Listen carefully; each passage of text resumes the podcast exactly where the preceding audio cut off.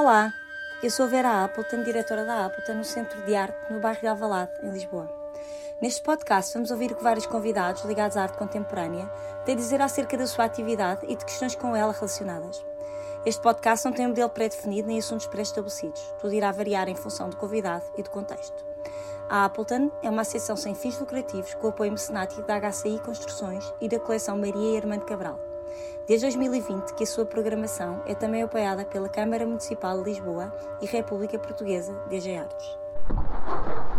João Luís Carrilho da Graça, Porto Alegre, 1952, arquiteto desde 1977, vive e trabalha em Lisboa. À sua obra foram atribuídos diversos prémios e distinções, nomeadamente o Prémio da Associação Internacional dos Críticos de Arte, em 92, Prémio Cécil de Arquitetura em 94, Prémio Valmor em 98, 2008, 2010, 2017, Menção Honrosa em 93, 2007, 2013, o Prémio Fado Ibérico 1999, Ordem de Mérito da República Portuguesa em 1999, Prémio Bienal Internacional da Luz Lisboa 2004, Prémio Pessoa em 2008, Prémio Piranesi Prémio de Roma 2010, Ordem das Artes e Letras República Francesa 2010, Medalha da Academia de Arquitetura Paris 2012, Prémio Internacional de Arquitetura Sacra Frate Sole 2012, Prémio Bienal Ibero-Americana de Arquitetura e Urbanismo 2012, International Fellowship do Royal Institute of British Architects 2015, Membro honorário da Ordem dos Arquitetos 2015, Prémio Bienal Internacional da Arquitetura de Buenos Aires 2018,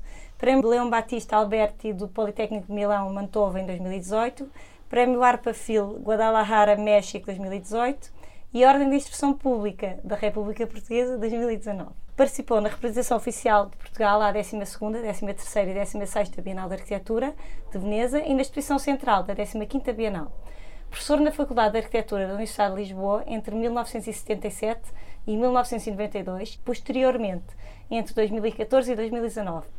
Universidade Autónoma de Lisboa entre 2001 e 2010, Universidade de Navarra entre 2005 e 2015, Cornell University New York em 2015, Escola Superior de Paisagem, Engenharia e Arquitetura de Geneve em 2019, da Cátedra Unesco Leão Batista Alberti do campus de Mantova do Politécnico de Milão de 2007 a 2019 e atualmente no curso de Arquitetura da Universidade de Mendrisio, Itália. Doutor honoris causa pela Faculdade de Arquitetura da Universidade de Lisboa. Uhum. Olá, João Luís, grande, grande eu, resumo. Eu, é incrível, eu só de ouvir esse resumo já estou cansado. Eu também. e pelos vistos tive que fazer imensas coisas já para isso aparecer. É incrível, mas é que isto tira-nos o fogo. Eu estava a comentar quando pedi. Em primeiro lugar, muito bem-vindo ao podcast Muito obrigado, é um prazer, obrigado é, pelo convite. É muito bom estar aqui contigo, és o primeiro arquiteto com quem eu falo.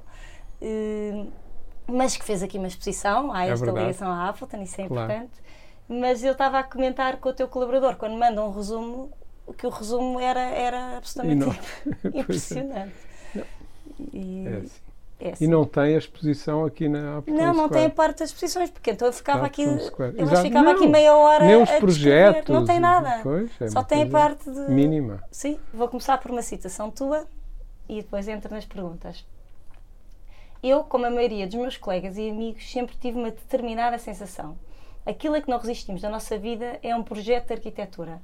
Lembro-me que se pedíssemos para fazer o que quer que fosse ao meu colega Manuel Vicente, era muito difícil. Isto porque não era fácil ele organizar-se e mobilizar-se. Mas se alguém lhe dissesse mas fazer um projeto em determinado local, ele ficava logo sorridente e ia correr ver o sítio, falar com a pessoa em questão e começar o projeto.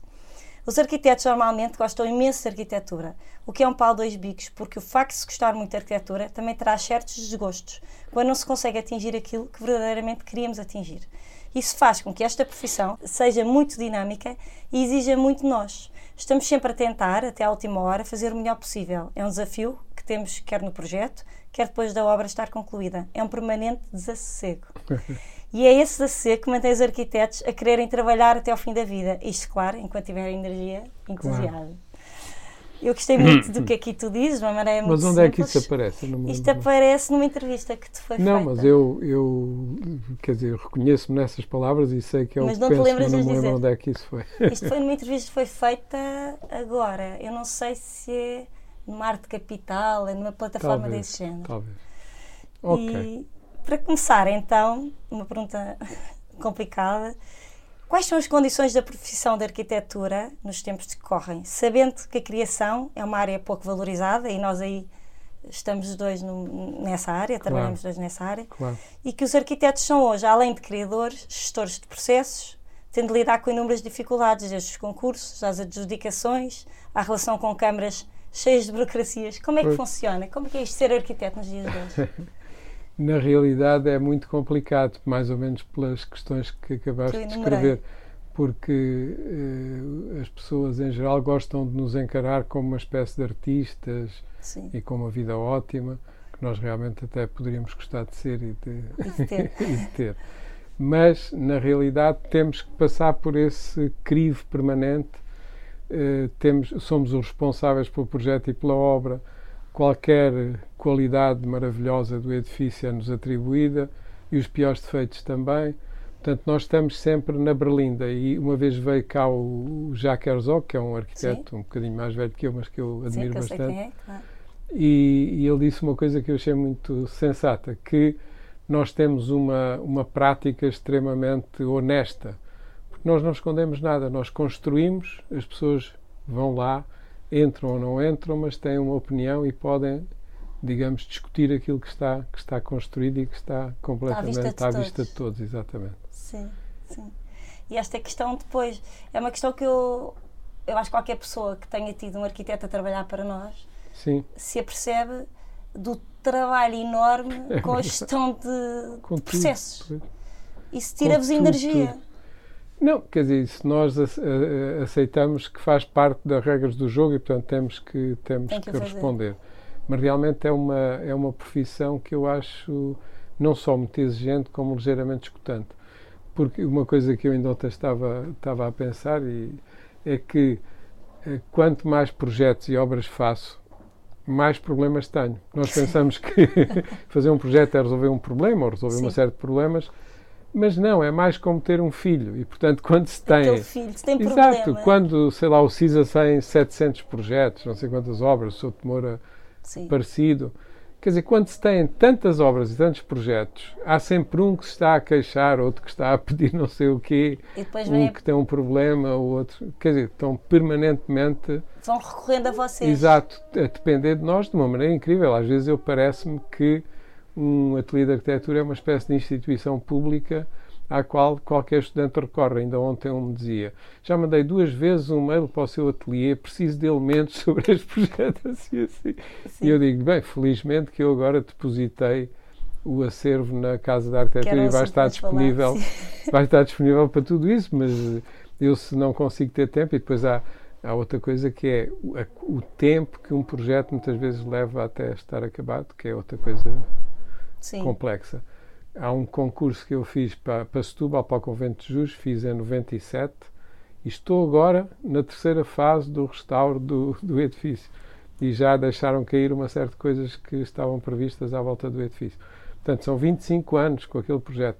Incrível. É incrível mesmo, porque de repente os meus colaboradores de há 25 anos, naturalmente, que têm os seus ateliês e a sua Sim, vida, Sim. e, e eu às vezes quando me pedem coisas de um projeto antigo já não tenho lá ninguém, sou pessoa. a única pessoa que pode. Outro dia fui mostrar o, o Palácio de Belém, o centro de documentação, porque não havia ninguém que conhecesse aquilo lá no Só tu. ateliê, só eu é que conhecia, tive que lá ir. Eu vinha uns, umas Sim. turmas de. Esse tempo Paris. também, esse tempo também, também vos atrapalha, não é? Completamente. Eu hoje de manhã tive a felicidade de poder ter uns papéis em cima da mesa e estar a trabalhar em arquitetura diretamente, que é uma coisa que parece que é o que eu faço todos os dias, é, mas raramente consigo chegar lá.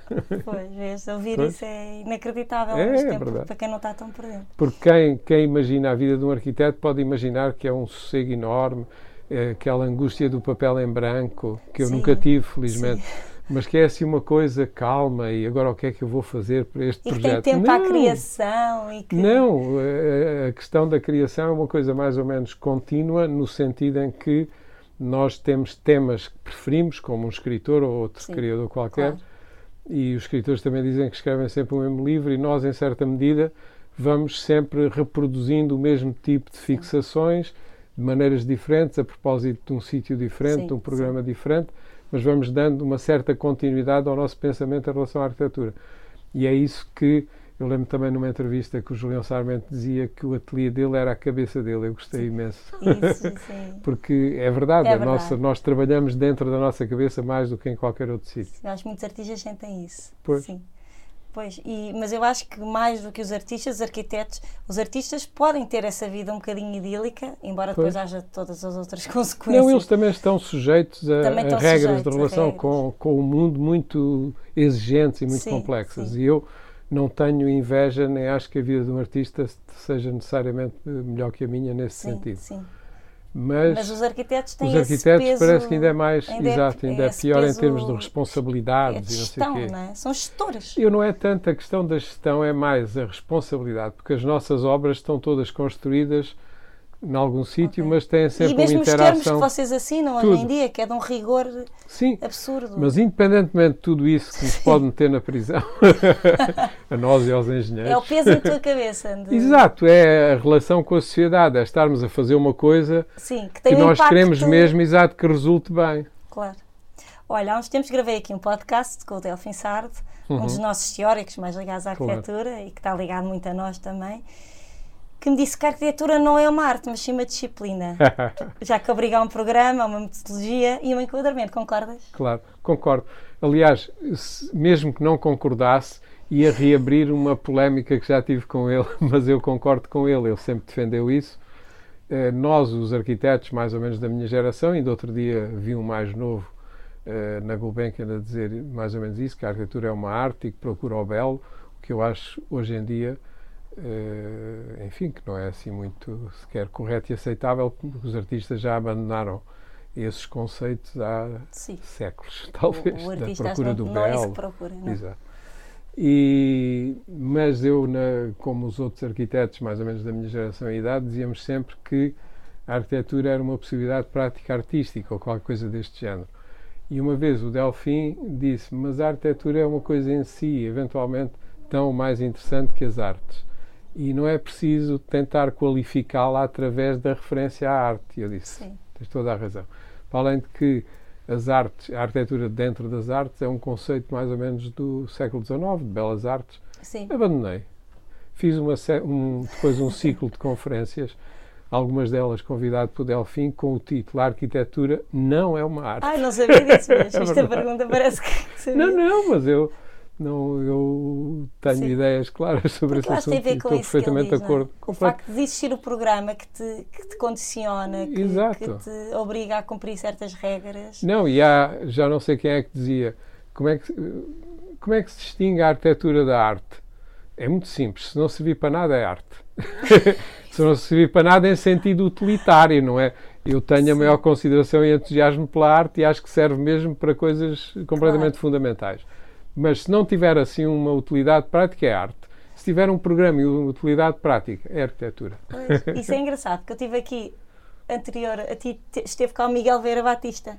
E justamente Ah, também falava do design e da arte. Pois. E ele dizia, eu falei de função e ele corrigiu-me e disse: uma coisa é função, e se a arte tem uma função, eu tenho Sim. uma função, e ele, então não tem uma função, uma e eu, função ah, tá social bem, e ok, cultural, mas não tem uma utilidade. Pois. E então ele distinguiu exatamente, Exatamente. como tu disse: é que o design é utilitário. Mas E- eu acho até que o design conseguiu explicar melhor à sociedade Uhum. eh, o seu interesse social, digamos. Sim. Porque nós conseguimos perfeitamente compreender que um objeto produzido eh, mecanicamente numa fábrica em sistemas massivamente, depois, su- não é? Quando é em massivamente série, e claro. super económicos, mas bem desenhados, é uma coisa com uma função social completamente incontornável. Claro, é mais fácil A entender. arquitetura nunca conseguiu explicar isso bem, porque eh, uma das coisas que eu gosto imenso enquanto conceito, mas também nunca consegui pôr em prática, em Portugal está um bocado mal vista, temos, até lhe chamam agora outras coisas, mas é mais ou menos a pré-fabricação pesada para construir. Sim. O Jean Prouvé, que era um engenheiro Sim. arquiteto fabuloso, é, claro. por duas vezes Sim. montou uma fábrica enorme, não sei o quê, para fazer Tem com chassis casa- metálicos. Tem uma sim, casa que eu visitei Incrível, lindíssima feita por ele e pela família. Isso foi depois de ir à falência de Foi. uma destas fábricas, exato. É que essas Porque imagens ele ficou. dessa casa é, são. são maravilhosas, é na encosta de Nancy. Exatamente. Mas, ah, e depois há uma outra, mas não é essa que estás a referir, uma que é reproduzida até pela escultora Ângela Ferreira. Ok, sim, sim, que sim, é muito gira, exatamente. que é uma tropical, lá mesmo tropical. que Lá apresentou na Bienal de Veneza. Exatamente. Não, mas ele fez uma casa para ele com a Essa família casa, que é eu que estou a incrível. falar dessa. Na Encosta de Nancy É eu estive lá a visitar com o filho dele, que ainda era Uau. vivo, que é arquiteto. Agora não sei se será. Mas o, ele tentou por duas vezes lançar a pré-fabricação pesada, na altura era metálica, com chassis metálicos, um pouco à imagem quase da indústria automóvel. Sim, E por duas vezes foi bloqueado, contam as lendas, que pelos bancos e pela indústria do betão, que não o deixaram e foi duas vezes à falência. E é um arquiteto, ele era mais engenheiro, mas é um arquiteto genial. Ele fez, Sim. sobretudo, fachadas completamente E tu achas extraordinárias. que isso é o quê? Eu acho que é um impasse em que ainda estamos. E um dia, quando aparecer um Elon Musk, um Steve Jobs, um gajo qualquer desses, a propor a pré-fabricação pesada para construir casas de grande qualidade, nós começamos a ter casas relativamente baratas, lindíssimas, em sítios fantásticos, que hoje não conseguimos ter, porque estamos nas mãos de uma série de tradições complexíssimas da construção civil que tem evoluído imenso e as empresas mais avançadas em Portugal já estão mais ou menos neste registro que eu estava a, a referir, ainda lá não chegaram, mas eh, está tudo muito tolhido por uma série de teias e de complexos. Uma das coisas que eu acho mais enigmáticas, porque não se consegue fazer passar a mensagem. Outro dia vinha um, um texto lindíssimo do Gonçalo Birno, lindíssimo no sentido que muito lógico e não era Sim, poético sim. propriamente, Mas o Gonçalo Birno tem um raciocínio muito limpo, impecável, ele é fantástico. muito limpo. mas escreveu um texto sobre a questão da, da concepção-construção, que para a maioria das pessoas parece uma coisa anódina e sem, sem problemas, mas basicamente é isto: em vez de fazer um concurso de arquitetura e depois fazer um concurso para construir, que é o sistema mais razoável, ou seja, a sociedade, através de júris ou do que quer que seja, decide quem é que vai fazer o projeto e depois quem é que vai construir Sim. existe a moda, porque acham que é mais rápido, de fazer concepção-construção. Mas Ou o que é seja, que acontece aí? tudo. Tudo. O que é que acontece aí? O empreiteiro é que concorre. E o empreiteiro tem o seu arquiteto. Tem que ser um arquiteto que se porte bem. Há alguns, não vou dizer quem, que nunca foram convidados para isso. Sim. Tem que ser um arquiteto calminho. Sim. E, e depois está nas mãos do empreiteiro. O empreiteiro ganha o concurso, sempre muito baixo, porque para ganhar o concurso tem que ir 20 ou 30 ou 50% abaixo da, do que era normal. E a seguir, como é que a arquitetura consegue, por milagre, aparecer? É impossível. É impossível. Pois. Está tudo ao contrário. Está tudo ao contrário, porque o empreiteiro, nós todos aceitamos que é uma empresa e que tem como objetivo o lucro. Não pomos em questão Claro que o, o sentido do bem público, já não existe na nossa sociedade. Portanto, ele tem direito a ganhar dinheiro. O arquiteto tem direito a fazer o que for, o que for necessário para aquilo resultar. E a arquitetura, entretanto, eclipsou-se. Pois, É muito complicado. E isto é o que, com o PRR, está a caminho. pois é, É- que, é que eu terrível. não sabia disso. Pois é. E é por isso que o Gonçalo Birno escreveu aqueles artigos e tem andado em reuniões e em E discussões, anda em lutas.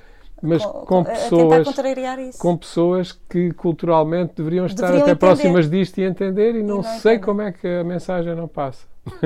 Pois, mas são essas situações que se sentem Pois, e que se sentem também na nossa área, não é? Exato. Que nos escandalizam. Porque completamente. para nós são muito óbvias e que para, e para pessoas que, teori- que, que nós consideramos e que nós Pois. respeitamos não são. Mas acontecem Exatamente. coisas semelhantes. O Manel Vicente, que já foi aqui referido há bocadinho, não sei se disseste o nome dele, mas era Disse ele o tal Vicente. personagem. Era tal personagem. Ficava dizia, entusiasmado. dizia uma coisa muito engraçada quando estávamos lá em Macau em reuniões de obra e estavam pá, aí 20 pessoas à volta da mesa e ele dizia assim: Isto é extraordinário. Cada um de vocês representa um universo poderosíssimo. O Estado português, o Governo de Macau, a Câmara Municipal, o empreiteiro que é de uma multinacional poderosíssima, o não sei quantos, o património, não sei quê. E o arquiteto só representa problemas só vai pedir para fazerem uma, uma alheta e Ih, é para logo, fazerem ih, aquilo e não sei sério? o quê. Que chatice estes gajos, pá. Porque é São que tão temos, complicadinhos. tão complicadinhos, porque é que temos que aturar estes Por personagens? isso é que há tanta gente que acha que pode ser arquiteto. Não, é? Claro, mas isso eu acho bem que acho. E acho bem não, que não, pratique. não, estou a dizer que não são. Eu sei, mas não me não importa. Mas eu não me importo. Ah, acho que as não. pessoas têm direito a experimentar E, na minha opinião, só devem recorrer aos arquitetos se realmente não sentirem a necessidade e gostarem de fazer isso. Dificilmente a maioria das pessoas pode ser arquiteto. Pois, mas é que há tanta gente com tantas ilusões que nós não podemos desiludi-los. Eles é claro. que têm que se desiludir. Olha, és arquiteto desde 1977 e em 1994 ganhas um, um dos primeiros teus, destes muitos prémios, que é o Prémio Cécil de Arquitetura com a Escola Superior de Comunicação Social, que a mim ah. me diz especialmente, porque eu estudei lá. Ah, não Pronto. sabia. Então não sabes essa história, ah. eu vou contar aqui esta história. Eu, eu, eu teoricamente ia para a arquitetura. Ah. Eu achava que, eu era das tais que achava que podia ser arquiteta. Sim, não podias. Podia, se calhar.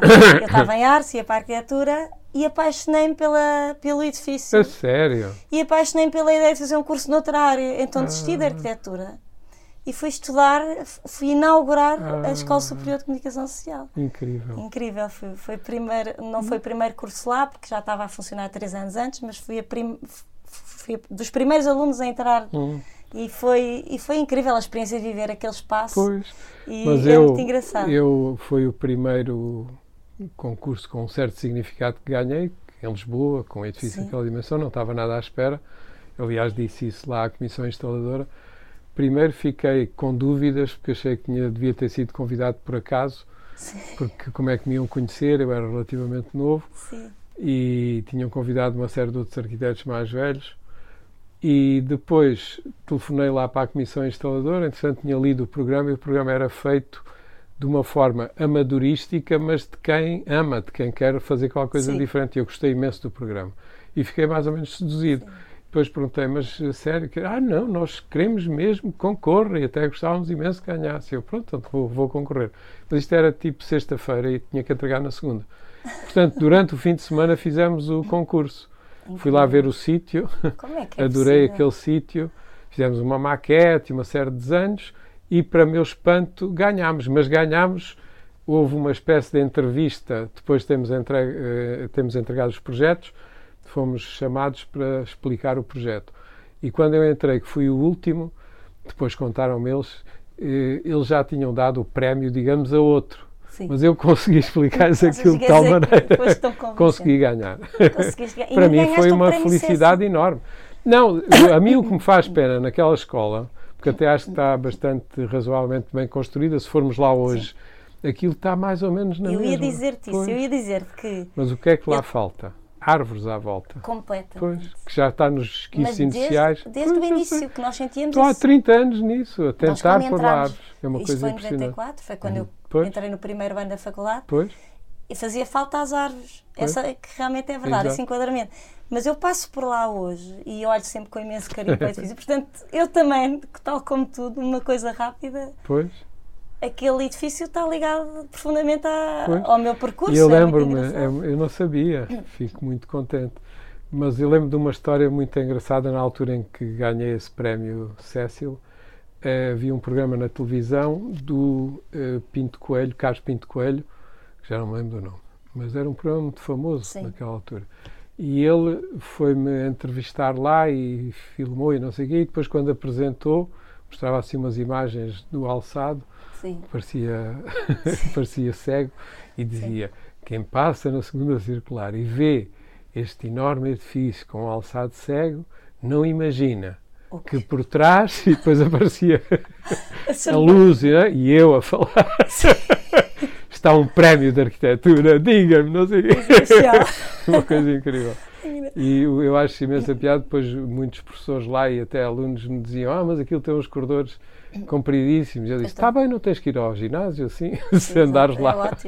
É junta-se tudo. É, foi mesmo a nível espacial, Mas, eu acho que foi, hum. é, é, de um impacto enorme para os alunos, a parte toda, pois, as condições que nos davam, dos estúdios. Exato, é, é, ótimo, a, exatamente. Era maravilhoso. Mas aquilo está, a circulação de estudantes está toda centrada numas escadas, com as Sim. casas de banho, vai por ali Sim. abaixo, portanto aquilo fica relativamente mais compacto do que pode Sim. parecer visto de fora. Não, e é muito confortável, nunca E depois tem aquela a torrezinha com os professores, e aquele vazio que é o ponto de encontro entre os estudantes e, e a escala, a escala é muito humana. É, é. Não é uma universidade, é uma universidade da nossa escala. Pois, eu na altura gostava imenso de pensar que cada uma das salas era normal, tão normal quanto possível.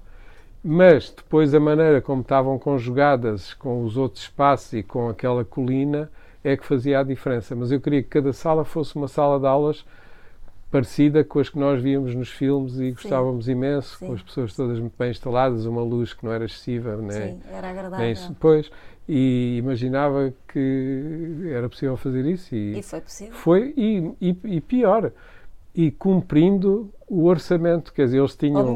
Na altura, exato, eles tinham na altura, suponhamos, 800 eh, mil contos, ou uma coisa qualquer deste ano, não sei se me engano, já não me lembro dos contos, mas, e gastámos 790. É uma coisa incrível. Que é uma coisa rara. E é? que eu gosto, é raríssimo. raríssimo. E eu gosto imenso de apontar para um objetivo e conseguir Isso é atingir. É incrível. e, mas eu ia te perguntar que, que, como é que se chega a isto que é olhar para um edifício não é premeditado, não é programado, tu conseguires que ele tenha esta intemporalidade, esta resistência ao tempo.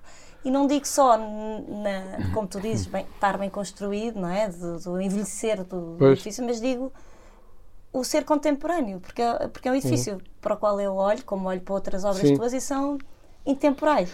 É um não acaso sei, ou vou... achas que. não, talvez não. Com de sorte, talvez não.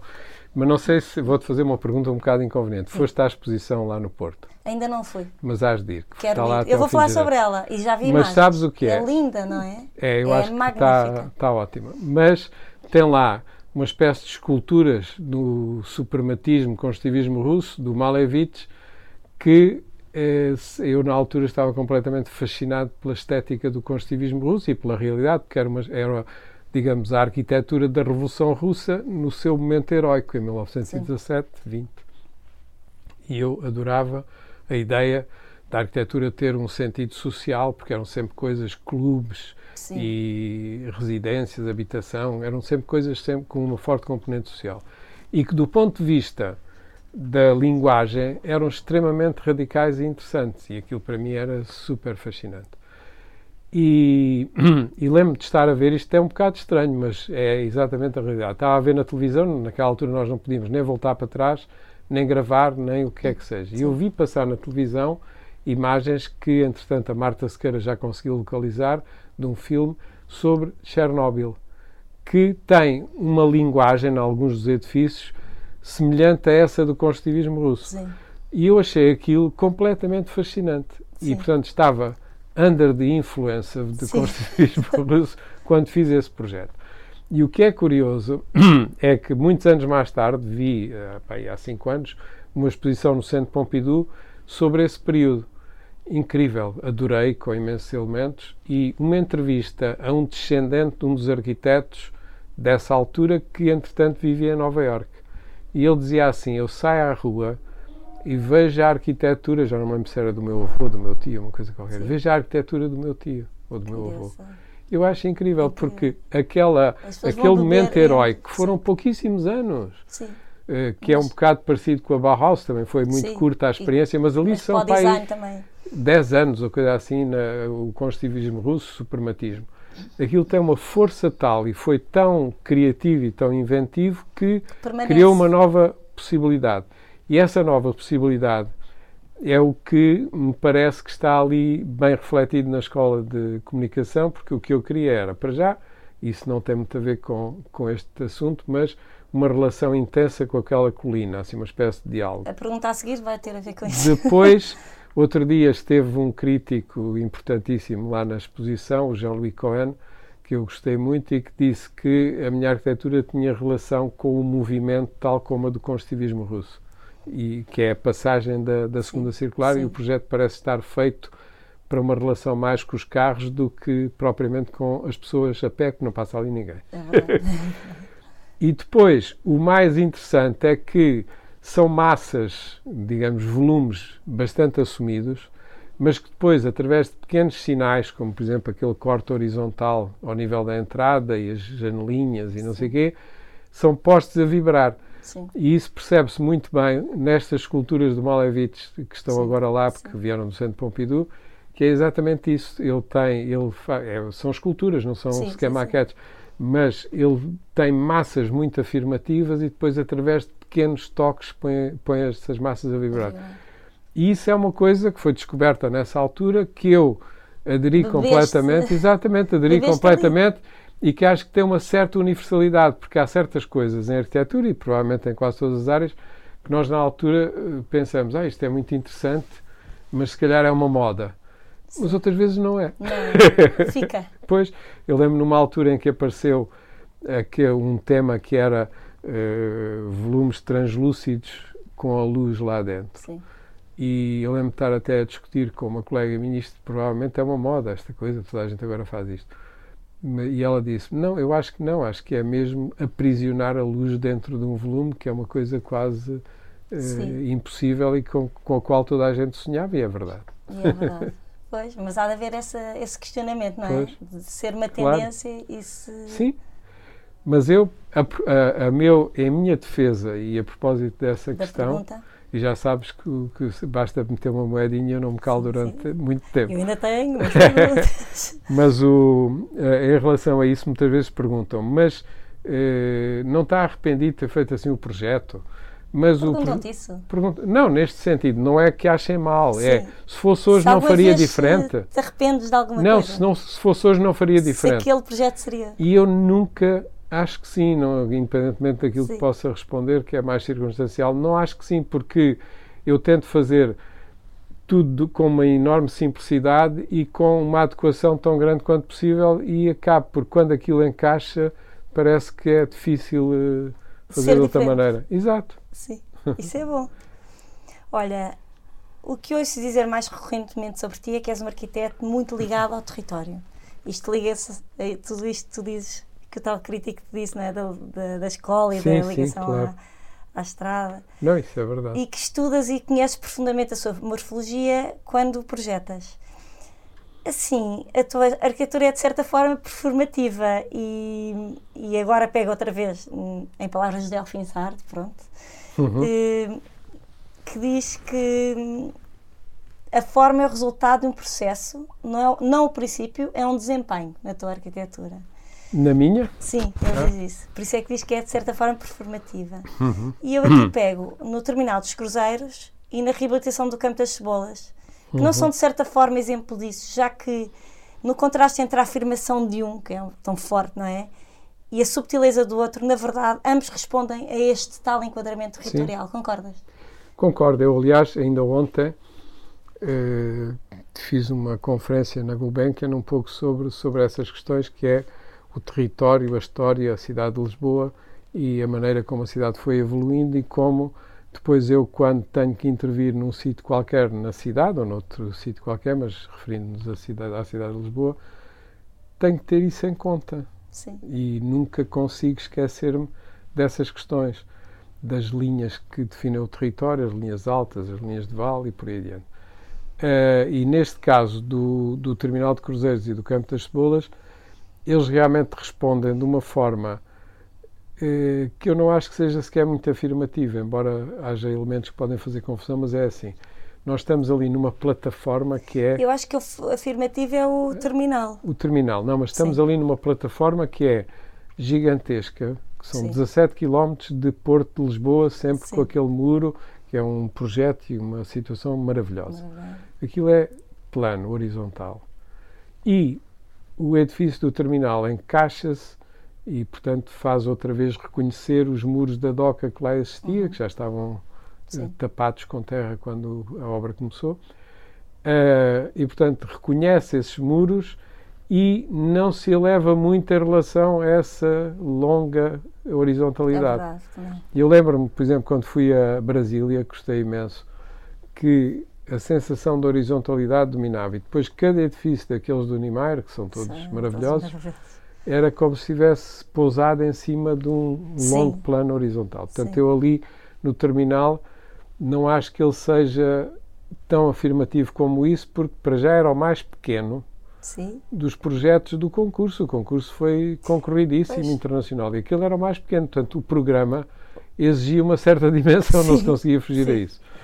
Depois, vamos para o campo das cebolas e, portanto, aquilo vai ser enquadrado por árvores quando estiver cheio de árvores, que ainda estão um bocado Sim. fraquinhas, mas aquilo vai ser um, um bosque Sim. com um edifício no meio, não é assim propriamente como agora não, mas o é afirmativo, não quer dizer que seja impositivo. Não, e que seja negativo essa questão do afirmativo. É afirmativo no bom sentido da palavra. Mas o tem, que é tem uma, Hum. tem uma força enorme. Pois, mas o que é mais impressionante é que eu, há de haver muita gente que não gosta e critica, mas eu nunca recebi uma crítica sobre o terminal de cruzeiros.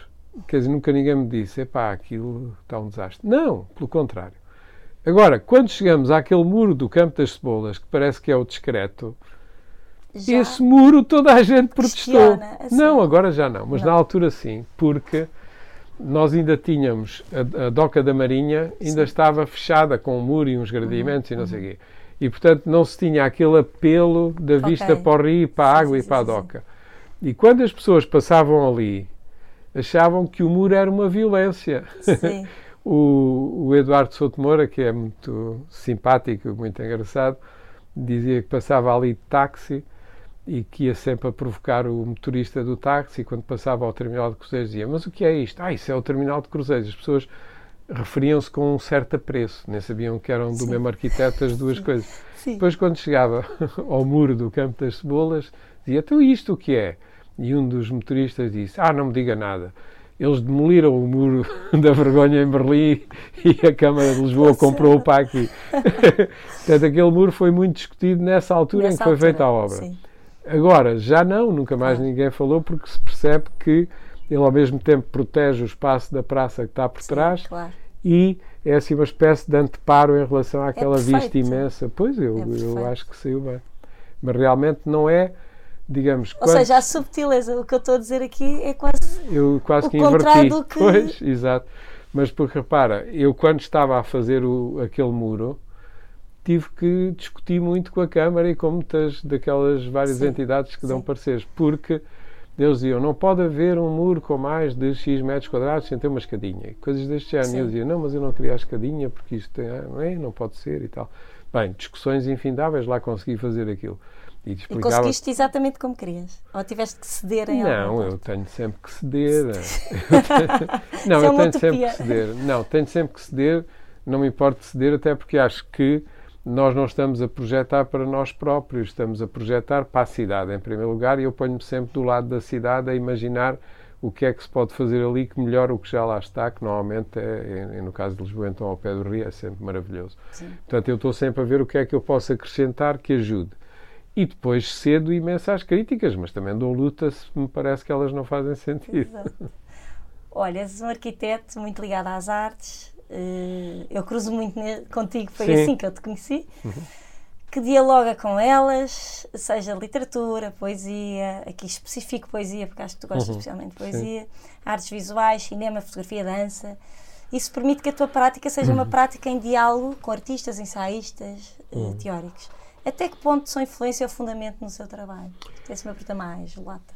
Sim, eh, quer dizer, eu acho que que nós, quando estamos a fazer um projeto, em qualquer área que se possa imaginar, estamos sempre a tomar decisões, mesmo que sejam parcelares e que depois se volte atrás, mas estamos a tomar decisões sobre aquela possibilidade que estamos a colocar em cima da mesa. E para tomar essas decisões, nós somos naturalmente influenciados por tudo aquilo que conhecemos e que gostamos. Claro. Portanto, é, é quase uma inevitabilidade porque tudo isso somos nós. E, portanto, nós é que estamos ali a trabalhar, não conseguimos pôr-nos no- na pele de outra pessoa. Tu disseste, isso acho que é a Anabela Bata Ribeiro, tu dizes, Hum. eh, não é por ser arquiteto, é por ser humano. Eu gosto de arte porque sou um ser humano. Pois, eu também acho que é isso. É isso. Não, não, não vejo grande relação com a arquitetura, mas o que é curioso é que, ultimamente, quando tenho que escolher citações para os meus alunos, para, Sim, para o programa inicial, que Sim. é um booklet, eu ultimamente vou sempre buscar ao Bruce Nauman, que eu gosto imenso daquilo que ele Nauman. disse. Ele tem Já várias incríveis, vezes, mas tem, coisas completamente Tem. fantásticas tem coisas fantásticas. assim do género. Eh, eu o que me interessa na criação, nos vários tipos de criadores, são os que eh, põem em causa os limites da sua própria disciplina e atividade. Sim, Esses é que me interessam. Mas pronto, também há muita gente que trabalha dentro desses limites, sim. Mas não acho assim tão interessante, diz ele. Sim, São coisas assim incríveis. A outra que é meio arrepiante, mas que eu gosto imenso, que é eu tento fazer arte que seja recebida pelas pessoas como se fosse uma pancada com um taco de beisebol na cabeça. é uma coisa brutal. Mas, Mas eu acho, eu acho curioso um artista dizer uma coisa destas, ou seja, que é, a arte é uma coisa que tem uma capacidade fortíssima e, portanto, e tem que é ser. feita à procura do Exato, belo, como há bocado dizíamos, não, já não, não, é isso. E com festinhas não vai lá. Não, é o contrário. Eu acho que quanto mais impacto Exato. tem em ti. Eu lembro sempre, exatamente, lembro-me uma vez de, de, ir ver uma exposição de, organizada por Delfim Sartre, que era fabulosa, fui com o Julião Sarmento e fomos a Vigo, lá num centro cultural ou num Sim. museu e era aquela exposição que depois veio cá a Culturgest, que era uma exposição sem imagens, eram só sons. Sim. E estava lá uma salinha, assim, uma espécie de salinha daquelas de instalações do Bruce Nauman, eh, às escuras, pequenina, e nós entrávamos e ele dizia com uma voz muito zagada: Get out of here! Get out of my mind! Ai, Eu acho isto incrível, incrível, e nunca mais me esqueci. Não conhecia essa peça. E havia lá coisas maravilhosas do Joseph Beuys, deste, aquele e do outro. E aquela que ah, nunca mais ninguém se esquece é esta, porque ninguém está à espera de, assim que entra numa salinha para ver o que é que o artista tem para dizer, ser tipo expulso, desaparece-me daqui, desaparece não? Sai-me da minha cabeça, sai, exato. Depois sai da minha cabeça. sai da minha cabeça, é, sai da minha cabeça. Que ao mesmo tempo Aliás, é é sério o que é ele brutal. está a dizer. É brutal. Mas aquela exposição que tem estado, não sei se já saiu, mas aquilo foi bastante longo, na Punta de la Dogana, que é assim uma espécie de mais ou menos antológica dele, com coisas recentes e com outras antigas, é maravilhosa, é uma coisa incrível, em que é um se sente que ele está completamente à vontade a fazer aquilo tudo com uma intensidade. É e essa disrupção que também. Pois. E que no tempo dele era era a marca dos artistas, não era? era completamente contrariar e, e ir pelo caminho mais difícil. Exato. Sempre. Mas ele, sim, ele sempre fez isso, mas mesmo a maneira como ele vive num, eh, num rancho no Novo México sim. e está praticamente sempre mais ou menos isolado, isolado com os seus colaboradores a trabalhar. E de vez em quando, uma vez ou duas por ano, faz a edição de, um, de uma peça ou de um, uma série, Sim. de uma exposição. Tu tinhas assim também o Robert Frank, também era assim, Sim. não é? era? São pessoas que pois. precisam estar sozinhas. Há, uma, há a história do Robert Mas Frank. isso um arquiteto não consegue. Sim, pois não. Mas a história do Robert Frank também era uma inauguração em Nova York e achavam que ele era um sem-abrigo. E essas histórias são muito engraçadas. Porque são pessoas que estão recebendo as tintas para isso. Exato. Olha, ainda sobre este tema, assisti há pouco, uma, pouco tempo a uma conferência sobre o, o, grupo de arquitetos que estariam agora a fazer 100 anos. Chamaram-de Geração 22 e falo do Nuno Teotónio Pereira, ah. do Vitor Pala, Conceição Silva e Manuel Tainha. Mas e, eles todos nasceram em 22? Todos. Ah, eu já tinha visto isso, mas não tinha Engraçado. dado atenção a isso. E estava lá a assistir por acaso o Bart, Bartomeu Costa Cabral, só que não é de 22, mas é quase. Mas é que é de 25, pai. É capaz. E Há nesta geração uma enorme necessidade ou interesse no cruzamento entre disciplinas. Reparei eu, pelo que eu vi pelo que, e porque, pelo que vou conhecendo dos projetos dele, no diálogo com a arte. Por exemplo, a atividade de Vitor Paula passa muito vincadamente pela fotografia, uhum. pelo design gráfico, não é? Claro. Encontramos em projetos como o do Bloco das Águas Livres do Teutónio Pereira com o Bartolomeu Costa Cabral, encomendas a artistas e designers, uhum painéis imobiliário de autor, e aqui cito apenas alguns nomes frequentemente envolvidos nos seus projetos, tais como José Escada, Cromilapa, Frederico de Jorge ou Almada. Pergunto então se a tua geração, a que está agora ativa e a projetar e a construir, mantém essa preocupação relativamente à arte contemporânea ou outras disciplinas artísticas mais ligadas à arquitetura, como, uhum. diria eu, o design gráfico ou industrial. O que é que me dizes? Uh... É verdade eu, que isto existia, não era? Esta... Existia e eu acho muito interessante, mas eh, foi talvez essa geração que me fez ser arquiteto. Porque eu conheci o Nuno Titónio Pereira em Porto Alegre, quando ainda andava no liceu, Sim. e estive sempre muito fascinado pela posição dele, até do ponto de vista social e político, Sim, que era exato. extraordinário. E essa, realmente essa geração tinha uma interação com os outros artistas todos, gráficos e designers e, e artistas, artistas extraordinário. Mas eu não sei se isto é verdade, o que eu vou dizer, mas eu tinha, tinha a sensação, aliás, quando decidi ser arquiteto, os arquitetos eram uma espécie de elite, para o bem e para o mal. Sim. Ou seja, mesmo que tivessem enormes preocupações sociais e, e lutassem por coisas uh, de toda a gente, eram sempre uma espécie de aristocracia uh, intelectual que, quando eu depois acabei o curso e comecei a trabalhar, era quase impossível, porque as exigências reais que nós temos e vão aumentando ao longo da, da minha vida, foram sempre aumentando, criam-nos uma enorme dificuldade em ter esse tipo de afastamento e de possibilidade. E eu lutei sempre por fazer participar artistas, não como nessa época, porque nessa época era mais Uh, via que ainda hoje há, mas que não se pratica, 1% da, do orçamento de uma obra pública era para arte. Não sei se sabias, devias saber. Uh, Deves saber. não, sei, sei. sei que agora há essa, há essa. Sempre houve. Mas sempre houve. Sempre houve. Mas as histórias que eu tenho com isso são completamente espantosas, que é do género. Em Flor da Rosa, aquilo foi uma obra muito difícil de construir. Eu lembro que estava na inauguração, que correu super bem mas a namorada de um, de um responsável lá da, da Inatur dizia-me assim: Eu não sei como é que conseguiu fazer isto. Da Inatur, eu estou a adorar ouvir falar em Inatur, porque eu ouvi falar em Inatur por causa do meu pai durante anos, mas ah, já ninguém pois, aliás, Inatur. o teu pai ia lá. Toda gente, o teu pai ia àquela obra, exato. Ah, e o teu pai, pois, e o meu pai pois. fazia parte dessa. Não, e ia lá, ia lá uh, digamos. Fazer a parte dele. Dar, exato, e dar conselhos e ajudar, e foi bastante importante.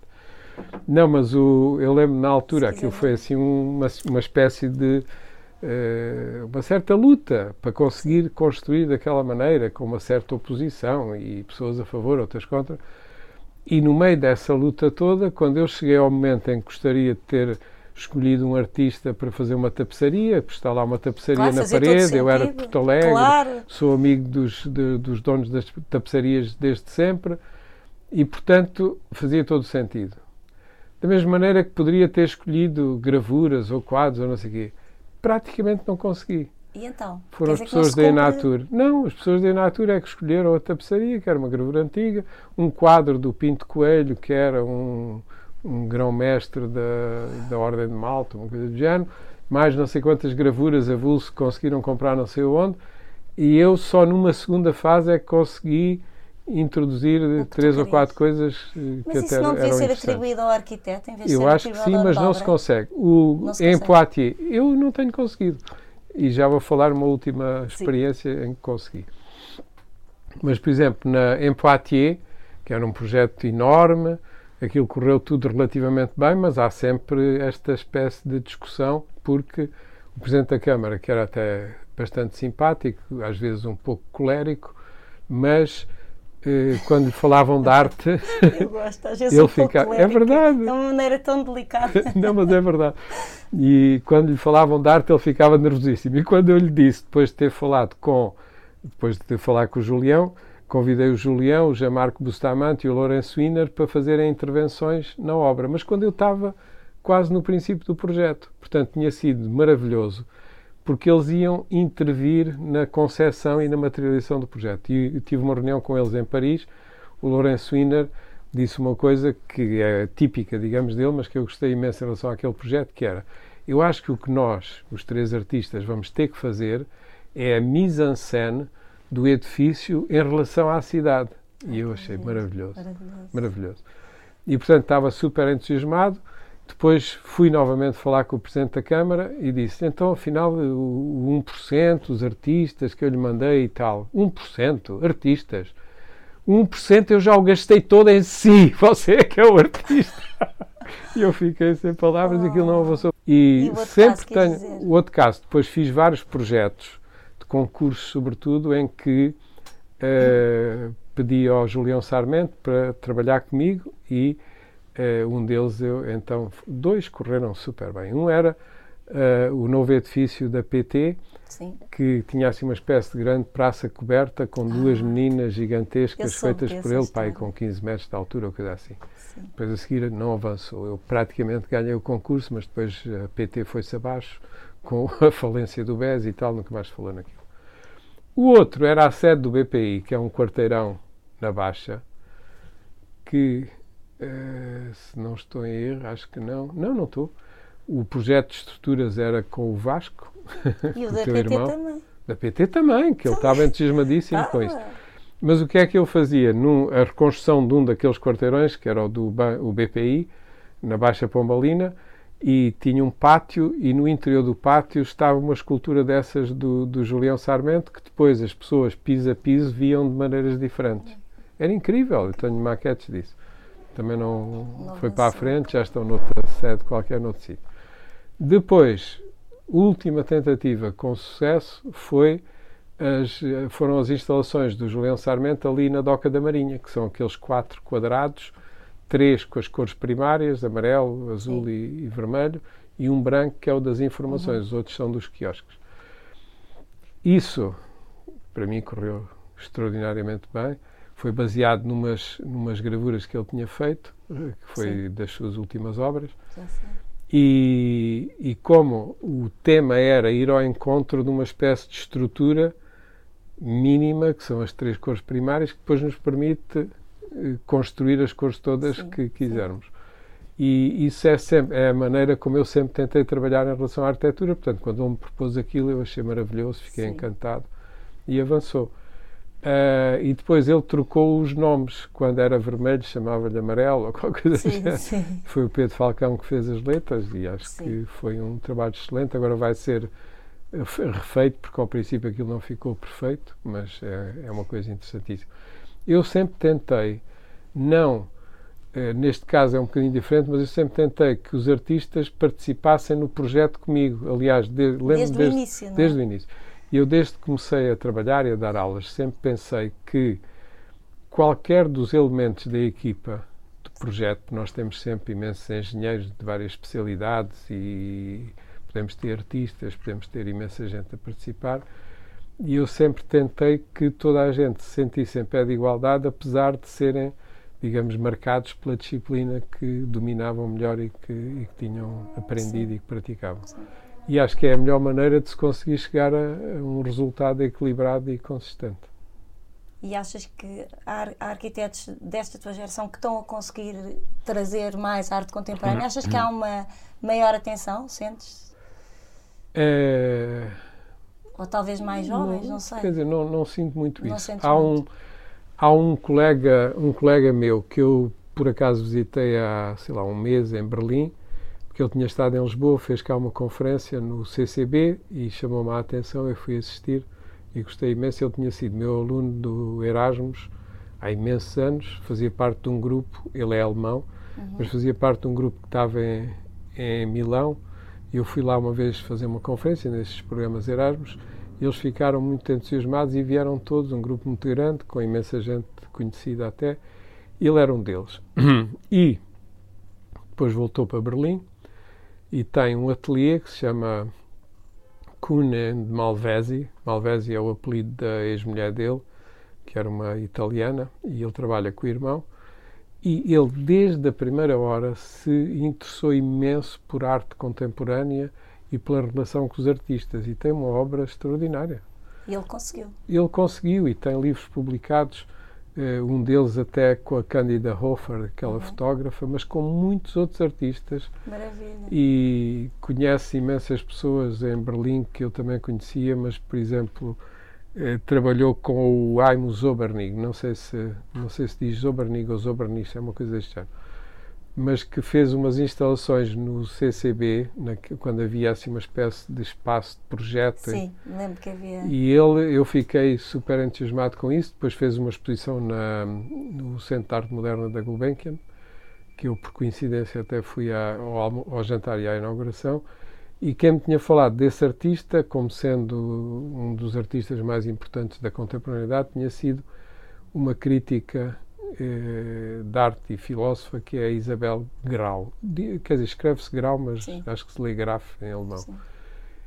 Que este Wilfried também conhece muito bem. Sim. E quando fui agora visitá-lo, numa circunstância, até numa circunstância um bocado peculiares, Uh, acabei por encontrar imensas coincidências com a maneira como ele trabalha e enfim, foi, foi muito interessante. E porquê é que eu também o encontrei? Porque encontramos aqui nesta conferência, mas por coincidência estamos os dois uh, selecionados para um concurso internacional, mas com 20, que agora vão passar a 8, que é para o Centro Cultural da Pina Bausch em ah, Wuppertal, okay. que é é uma coisa, uma situação super interessante. Eu sempre adorei o, o, O trabalho da o Pina trabalho da Bausch. Pina E já-. E referes E várias fui, vezes. exato, estou sempre a falar disso Estás e fui disso. até aos meus alunos e em todo lado. E fui a quase todos os espetáculos, ou todos que vieram a Lisboa, e, e acho que é, que é uma Só querias revelação. entrar nesse concurso, exato. mas foi por convite. Esses Não, foi concursos são por pré-seleção, pré-seleção. Ok. Quer dizer, nós mandamos um dossiê, eu participei com uma eh, também ex-aluna minha de Berlim, Uhum. eh, que é Ulrica Rechios, e com um paisagista de Paris com que estou a fazer nisso e que tenho trabalhado muito e que é realmente um personagem fantástico, que é o Alexander Shemetov. Não sei se, se ouviste falar.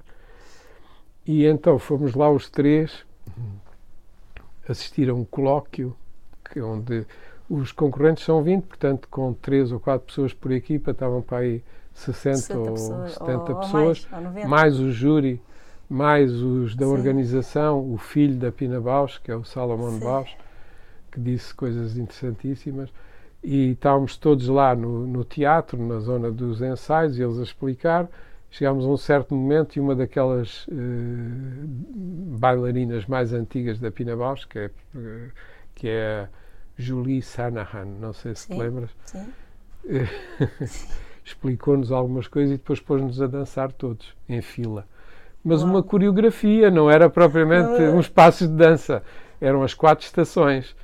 E nós ficámos, aprendemos a fazer cada uma das estações, foi super engraçado, Ai, que porque eram pessoas que não só não estavam à espera, como Claro, podiam como- não ter não jeito absolutamente jeito. nenhum, exatamente. Mas divertiram-se. super engraçado. entraram Todos a andar, exato, e era, eles queriam-nos um essa, pouco explicar para que é que serve este edifício que vamos fazer. Ok.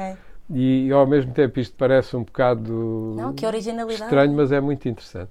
É. E o, o, o Salomon uh, Bausch é que dizia a minha mãe era uma cientista das emoções. Eu adorei esta, esta expressão, porque Frase. normalmente nós quando pensamos na, na dança pensamos na, na fisicidade, no corpo, Sim. em movimento, eh, claro que com uma coreografia, mas esta ideia de que ela era uma cientista das emoções acho que é extremamente interessante. É porque ligada à dança faz Exatamente. um se- com mais essa fisicalidade, Exato. não é? E ele, ele tentava definir o que, o que eles queriam que fosse o novo edifício, mas com expressões que não têm nada, que são as tais mais ou menos amadorísticas, que era assim, eh, venham, aqui estamos nós, venham comer connosco. Sim. Quer dizer, a, a- a mostrar que o, o edifício deve ser, eh, digamos, eh, Acessível. acessível, acolhedor, deve chamar as pessoas.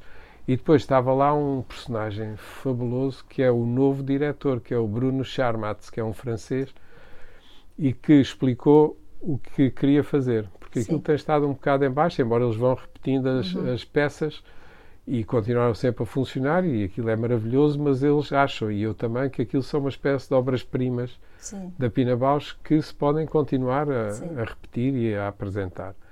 Mas qual é a ideia dele? Ok, isso é maravilhoso, ela fez estas obras-primas, mas o que eu agora quero fazer, ele é o diretor, o que eu quero fazer é pôr o mundo todo a dançar. E começou por É vocês. muito giro, É pois. muito giro. Não, o espírito todo, porque eles não estavam a dizer de uma forma mais ou menos que, que até, até seria possível, eh, sendo alemães, não estava a explicar isso de uma forma ou quantitativa, ou as, as áreas que vocês têm que Sim. considerar, ou o que é que seja, ou a maneira como isto se liga, Sim. organiza. Racional. Eles estavam sempre a tentar explicar, quase emotivamente ou emocionalmente, como é que eles queriam que aquilo se sentisse, Sim. que aquele espaço se sentisse. Foi muito que é, que interessante. é impressionante. Pois, sim. E precisamos sempre de alemães, alemães, não estamos tão Exato. habituados a Não, mas uma das coisas que eu não sabia e fez-me um bocado de confusão, cheguei lá à Terra, a Terra é uma terra pequena, e eu disse assim, mas porquê é que ela veio aqui parar? Está lá o teatro e tal. E depois comecei a perceber, porque a Terra tem imensa imigração, portanto tem pessoas de todo o mundo que se juntaram ali, e ela adorava isso. Pois. E para além disso, eh, é uma cidade pequena, mas com um certo caráter. Era uma cidade têxtil, foi muito bombardeada durante a Segunda Guerra Mundial. E, enfim, é assim, percebi o espírito da cidade, percebeste. percebi. E não há a nada maneira como estar lá Exatamente. E estar com as pessoas que vão trabalhar Exatamente, aquilo, não é? exatamente. É uma Portanto, estou a maneira. fazer o concurso contra este meu colega, meu ex-aluno, um deles. Eh, E Mas ficas satisfeito se ele ganhar, porque é uma pessoa em que- quem tu acreditas. eu é? fico, fico imensamente chateado, mas pronto. Porque eu posso ganhar, Mas se tu não desculpa. ganhares, ao menos Ah, ok, ele, ok. pronto. E se não for ele, Não, não, um se ainda melhor. não ganhares, eu, ficas sei, satisfeito. eu sei, eu sei. Mas eu normalmente Mas acho que os até. arquitetos gostam disso. Eu acho que, pelo que eu vejo Eu do meu sei, irmão, é verdade. quando ele perde um concurso, ele diz ao menos Exato. foi aquele que ganhou. Porque eu acho que Não, mas é do que- verdade. O É pior ser um que mau, pode ser é é? ser um mau. É ser um mau, É pensar, eu perdi para aquilo ser mal resolvido. Eu acho que deve ser Pois. É doloroso. Era o que tu dizias naquela verdade. situação inicial. Há, há há coisas dolorosas que não se Pois. consegue concretizar. Pois, é verdade. Mas aqui tens que ganhar. Eu estou a torcer Não, por enquanto tenho, tenho essa esperança. Agora já entregámos. seleção. Agora esta Já entregámos. Agora vão escolher oito. Mas isto dos concursos nunca se sabe. escolherem oito, é Fazemos uma segunda fase. há uma segunda Quer dizer, fase. eles dizem assim, não sei se em relação a cada um dos trabalhos ou genericamente, mas dizem assim: nós queremos isto, agora percebemos que afinal o que nós queremos mesmo é isto, isto e isto. Podem criticar cada um dos trabalhos Sim, ou não, não e- se sabe.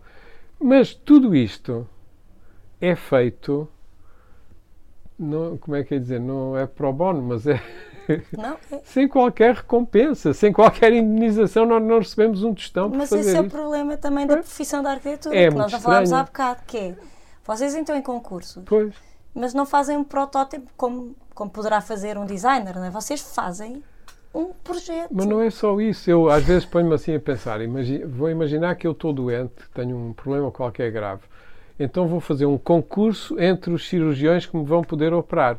A ver qual é o que se mostra mais hábil e mais disponível e não sei que é o que nos fazem a nós. Pois é. Quer dizer, é eu escolho os cinco melhores e agora vocês demonstrem-me lá aí como é que fariam a Sim, intervenção. À parte dessa Isto é completamente ridículo, é- mas é isso que nos fazem a nós. E eu acho que é desrespeitoso, Eu também de acho, certa mas maneira. não há alternativa.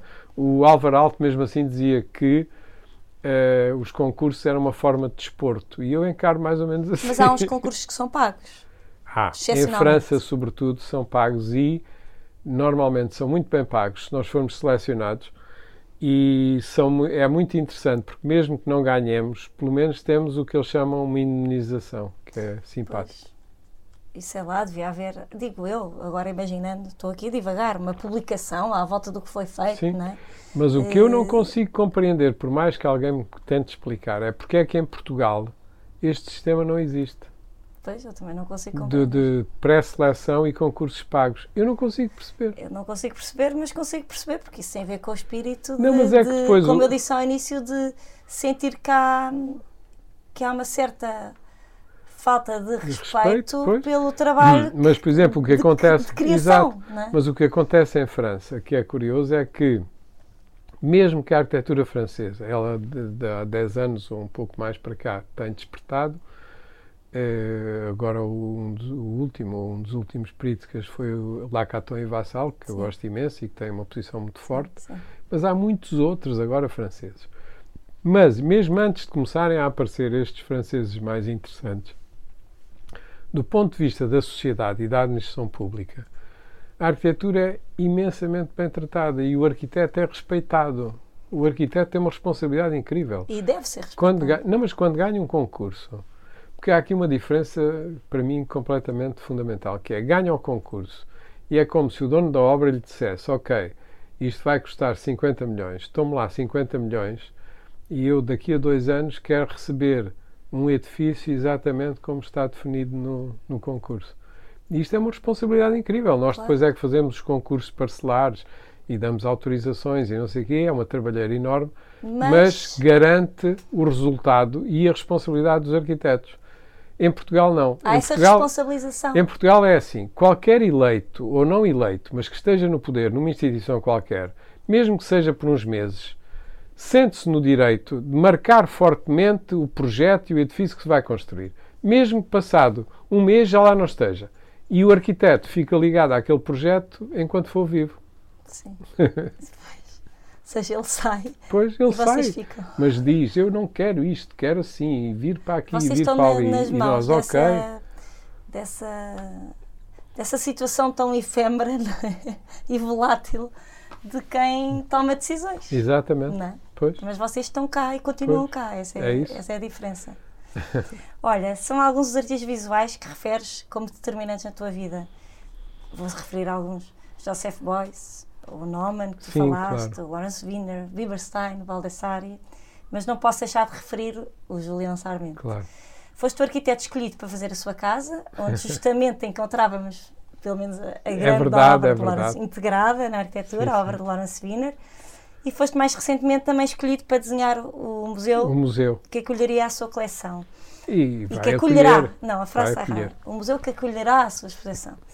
O facto de teres feito muita museografia e cenografia durante alguns anos da tua vida, ou de teres desenhado a Galeria Módulo, por exemplo, com, com o Carlos Miguel Dias, não é? Estou a Uhum. dizer bem, Sim, sim. ajudou neste processo ou não tem nada a ver? Como é que é isto de pensar um museu que acolhe a coleção de um artista como o Julião e agora eventualmente a sua obra também, não sei, e com quem terás sempre um grau de afinidade enorme, mas que tem que cumprir um programa? Como é que é Uhum. isto? São Eh, várias perguntas aqui. Sim, sim, não, mas eh, acho que é interessante e gostava até de falar sobre isso. Eh, a Galeria Módulo para mim foi uma experiência muito interessante com o Mário Teixeira da Silva, que era uma pessoa muito informada e com imensa sensibilidade e que eh, me desafiou a mim e ao Carlos Miguel para fazer aquele projeto que eu gostei imenso. E eu lembro que numa altura estava-lhe a dizer eh, então aqui podíamos pôr um, um store que era na porta de entrada. E ele perguntava de que cor? Talvez cor de alumínio, que é o material. Ele, "Hum, não será cor a mais. Cor Ou seja, Sim. ele privilegiava completamente O- a, a presença, exato, a neutralidade do espaço e a presença das obras de arte. Não Claro. quer dizer que o projeto e a obra não tenham caráter e não tenham força Óbvio. mas ele ajudou imenso a, a chegarmos ao ponto certo da neutralidade em relação àquele Sim. espaço, sem deixar de ter caráter. Tem uma luz genital, manteve as vigas, pronto, é um Uhum, espaço que eu achei que funcionou bem. Eh, e essa foi a minha primeira experiência e depois não tive muitas mais em relação a espaços mesmo, Mesmo para arte contemporânea. Mas sempre pensei, porque visitei imenso, fiz imensas discussões com curadores e com artistas sobre esse tema. Lembro-me, por exemplo, ter visitado Serralves antes de começar a ser usada, portanto, no Ah. fim da obra. Uau. E eu adorei completamente os espaços todos e o projeto. E depois ia daí para Houston fazer uma conferência num auditório do Mies van der Rohe com duas mil pessoas e mostrei os meus projetos. Mas ao fim, eu gosto imenso de responder às perguntas e alguém me perguntou: então e o que é que acha do arquiteto Cisa? Que era lá muito conhecido.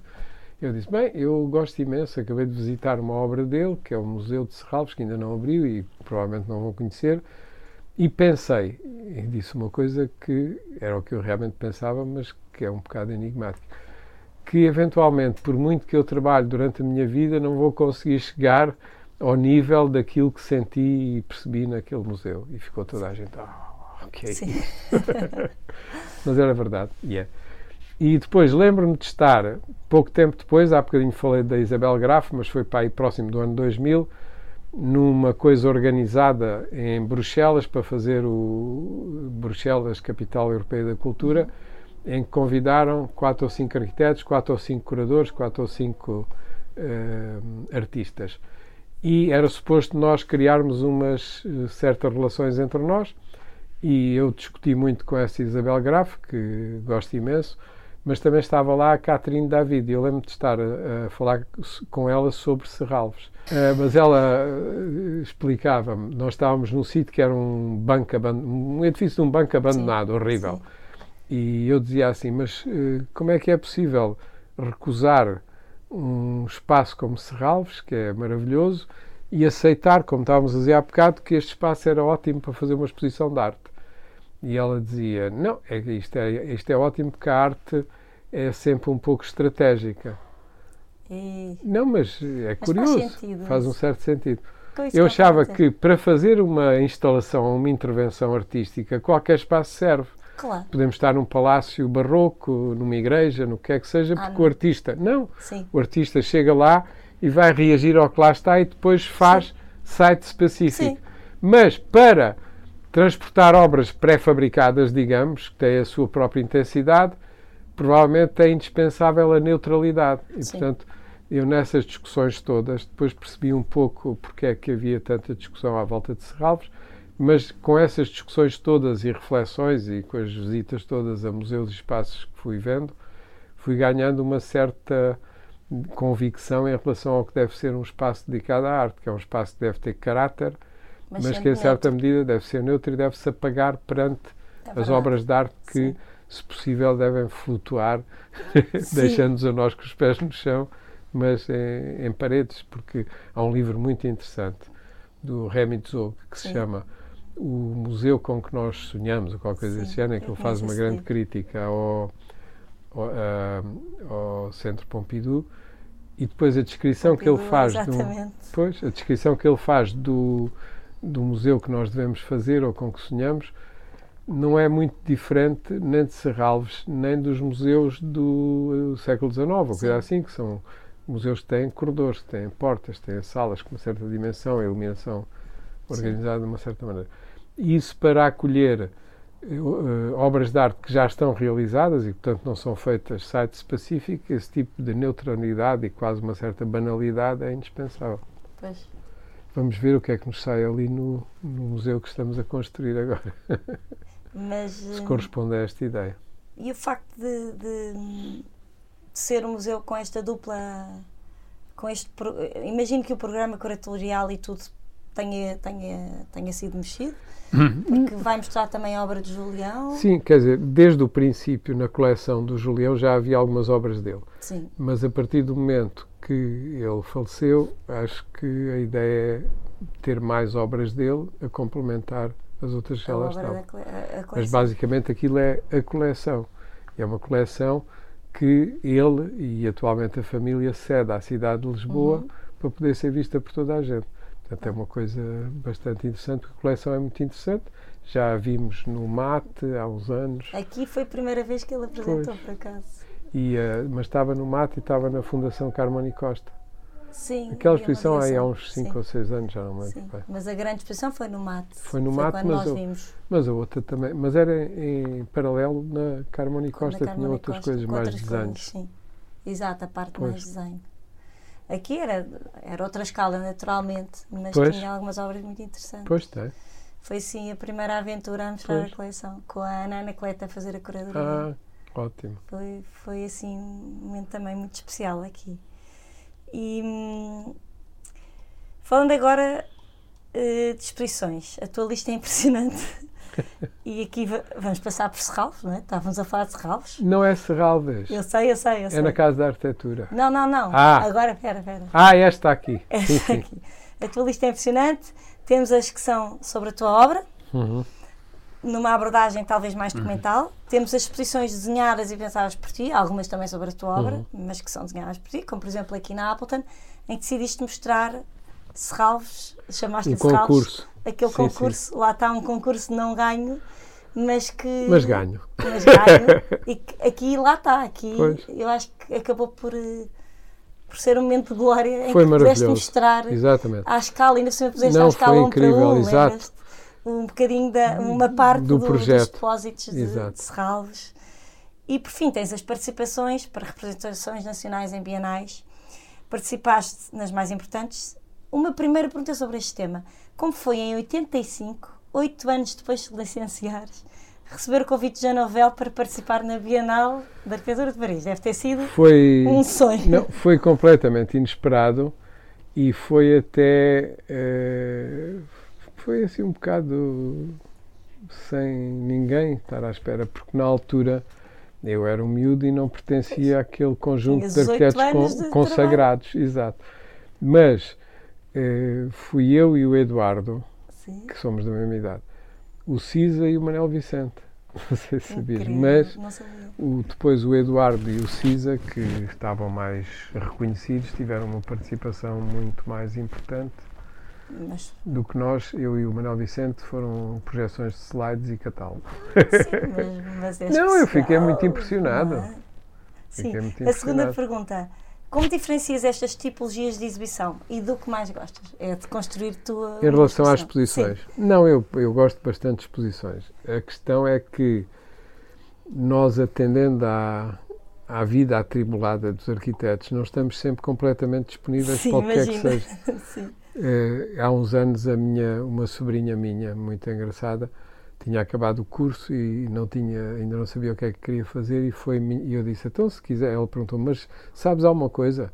Eu preciso de uma personal assistant. Ah, gosto imenso do nome. E então foi. E passado um ano, coisa assim, foi-se embora e disse: Eu nunca imaginei que tu tivesse uma vida tão atribulada. Pois eu gostei percebeu, daquele, né? daquele termo atribulada, porque realmente é o que caracteriza a minha é, vida, é são as atribulações. E no meio disso, organizar uma exposição, eu nem imagino. Não, quer dizer, pode cair num momento em que eu estou muito disponível e muito entusiasmado, pode cair num momento em que é Estás complicado. Pois é isso, portanto, depende um bocado. Então, mas como o assunto leva a outro, vamos falar da, desta exposição que está patente, que eu vi imagens e, Lá na e Casa é lindíssima tenho ouvido críticas sim, incríveis, sim. que se chama Flashback, Exato. sobre os 40 anos de trabalho. Que aliás é o nome de uma exposição de há 20, mais de 20 anos, em 2000, creio sim. eu, do Julião Sarmento em Madrid, que eu, que eu vi e, então tu... e lembrei-me desse nome. Não, mas é um nome não é Sim, é só dessa exposição, claro, claro. não que apareceu já é muitas outras exposições, mas eu, é... eu achei até que era uma homenagem que eu lhe fazia e, e, tinha muito a ver com o caráter da exposição, porque eu costumo dizer com toda a franqueza que não gosto muito de olhar para trás. Sim. E não é que durante aquele período da pandemia, Sim. super eh, complicado tudo, eu tive que estar a organizar o meu arquivo para depositar lá. Sim. E a rever aquelas coisas todas e a preparar a exposição. Ou seja, foste obrigado a olhar Fui para obrigado a olhar para trás e o flashback é isso. Mas e acho que foi uma ótima ideia de fazer a exposição assim quase da frente para trás. Sim. E as pessoas têm reagido muito bem a essa, essa leitura. Pronto, essa exposição, para as pessoas perceberem, não é? Que estão hum. a ler, e para irem ver, que está até janeiro, exatamente, tempo, exatamente. que tem a ver com, com o depósito do teu acervo nesse lugar. Exato. O teu acervo, no teu caso, é desenho, maquete, fotografia, mas também texto. Exato. Não é? e, mas diz-nos, qual é a importância dos acervos de arquitetura como processos de comunicação que permitem refletir um pouco a atividade desenvolvida por aquele arquiteto? Conta-nos também como é que isto se enrolou, esta hum. tua decisão de depositar ali o teu acervo. É, ora bem, a decisão foi tomada uh, por, a partir de um convite do Nuno Sampaio, que é o diretor, que me convidou para almoçar e que me convidou para depositar o acervo, para fazer a exposição com uh, ótimas condições. Depois a crise não permitiu que as ligado. condições fossem. Exato. Ficou as condições fossem. Assim. Foi. Quer dizer, eu devo confessar que pareceu-me que eles estavam mais interessados no acervo do que na exposição. Mas eu não, eu estava mais interessado na exposição. A exposição foi um brinde. Foi um brinde. Foi um brinde, foi para, para maliciar. Sim. Mas eu, a exposição interessava mais do que o depósito do acervo, porque o acervo a mim até me perturba um bocadinho, porque eu continuo com... a trabalhar. Pois. Pois, e o que é que acontece quando, quando como há bocado disseste, não é? Que, não, estás em permanente, hoje, a ser assediado permanentemente com é, questões. não é como fácil, é mas, vais... não, porque eu fiquei com cópias, eles estão a fazer, okay. estão a fotografar os desenhos todos, a digitalizar, portanto há sempre Vai possibilidade... haver uma informatização da sim, coisa. há sempre possibilidade de haver esse, esse, cruzamento. esse, esse cruzamento. Mas, em qualquer dos casos, faz-me um bocadinho de impressão, porque eu costumava viver rodeado daquelas maquetes e dos desenhos Sim, e não sei. E de repente. Mas pronto. Libertaste. Já está, mais ou menos. Também o espaço nunca é excessivo e, portanto, Sim. isso também tem aspectos práticos bastante claro. interessantes. Mas a exposição, a exposição, que eu tinha feito antes, há cinco anos, uhum. era uma espécie de fuga em relação a esta hipótese, porque esta é mesmo mais ou menos uma exposição retrospectiva, uhum. embora tenha na prática um, um tema que nos permite até imaginar que posso fazer outras exposições com projetos diferentes e sim. temas diferentes dentro, dentro daquilo que fui modelo, fazendo. Sim. Exato, mais ou menos como esta. Mas a anterior era sobre Lisboa. Sim. E Lisboa, o território, a paisagem, a história. E essa exposição foi um, essa um é êxito enorme. foi na, na garagem do CCB? Foi. Exato. Mas foi há cerca de 5 anos e depois viajou e foi a 12 cidades diferentes. Essa exposição era muito engraçada, pois. estava muito bem dividida. Tinha um... Mas foi pedida por imensos sítios que e eu acabei por ir uh, inaugurá-la e fazer conferências mais ou menos por todo, por todo o mundo. Pois. Agora, vês, tu afinal não se põe a marinha, tu, tu de repente ficaste agora em silêncio. Não, estava à espera da pergunta. Da então lá, vamos lá para a próxima. Só faltam duas. Mas não. Sim. Mas tenho que ir ver a exposição. Fiquei super curiosa uhum. quando vi as imagens e tudo. E vou com certeza. Não, e a, a, exposição foi possível graças eh, às pessoas, aos meus colaboradores do ateliê e inclusivamente ao maquetista, que é Sim. extraordinário, que é o Paulo Barreto, e toda a gente contribuiu para que as obras eh, existissem Sim. e todos aqueles desenhos e maquetes e tal. E depois também a curadora, que é a Marta Sequeira, okay. Que fez um trabalho excepcional e continua a fazer, porque ainda no mês que vem vamos ter lá uma série de acontecimentos. Agora em novembro? Em novembro, é porque até saber. poderias ir 26 é. de novembro. 26. É uma coisa chamada Maratona Flashback. São uma série de colegas meus a falar sobre mim como ah. se fosse ah. mais ou menos Pescha Cucha.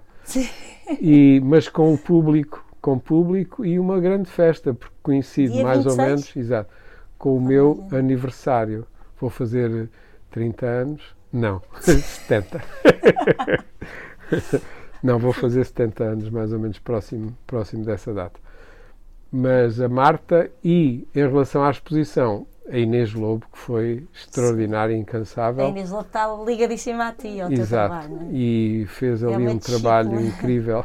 não Sim. sei se é discípula, se é professora. É, é, é professora e discípula, é discípula. Eu sei. Olha, e agora uhum. está mesmo, é mesmo oportuno. É a penúltima, não te assustes. Está bem, não me assusto. Sobre a academia e o ensino. Um setor de enorme relevância na tua atividade como arquiteto e como promotor de uma didática de arquitetura. Mais uma vez de Alfensar, andei a hum. roubar frases de Alfensar. É. E que diz, que, eu gostei muito disto que ele disse, ele diz que agradece o teu papel de quase proselitismo ao falar de uma arquitetura pensada, concebida, realizada para um lugar e que faz desse lugar, a partir do momento em que o vivemos e presenciamos, o nosso lugar. Achei lindo o que ele disse. Isto foi na inauguração do, na abertura, de, Foi na, no, quando na eu, assinatura do protocolo. Pois, quando depositei o acervo. Esse discurso dele é maravilhoso. É maravilhoso. Maravilhoso, é maravilhoso. e, e resume é tudo o que tu és. E, e é muito simpático. Eu roubei estas coisinhas daqui e de outros sítios, porque Delfim fala bastante Sim. vezes de ti. Tens dado aulas em, em, prestigiadas universidades ao longo da tua vida, agora estás em Mendrisio, que é uma universidade uhum. muito importante e especial. És doutor honoris causa pela Faculdade de Arquitetura, eu tive o prazer de assistir a essa cerimónia pela Universidade uhum. de Lisboa. E te, o que te pergunto é: são três perguntas. Uma, o que se leva da prática para a academia e da academia da pra, para, a prática. para a prática? Esta é a primeira. Não sei se queres que eu diga às três ou, ou vais responder. Podes, podes. A segunda, já ouvi dizer que és um dos arquitetos portugueses com o pensamento mais estruturado, eu acho que isto é um elogio. Será que a tua prática ajuda a criar uma certa forma de fazer arquitetura já que incentivas e promoves, seja na academia, seja no ateliê, o estudo exaustivo do território, voltamos ao território, o aprofundamento do conhecimento do trabalho de arquitetos de referência, porque uhum. acho que tu uhum. fazes muito isso, uhum. é estimular e organizar encontros sobre aquele arquiteto. Eh, portanto, o conhecimento e este uhum. aprofundamento uhum. é muito importante para ti. Será que não vai haver aqui uma tendência, uma prática criada por ti? E a seguir, Será então interessante olhar para a arquitetura também como processo de conhecimento e comunicação, como tu uma vez disseste? Sim, sim. São três perguntas. Primeira... Muito bem. Eu acho, eu vou começar pela última, que okay. é mais fácil. Sim. eu sempre defendi que a arquitetura é um processo de conhecimento, sim.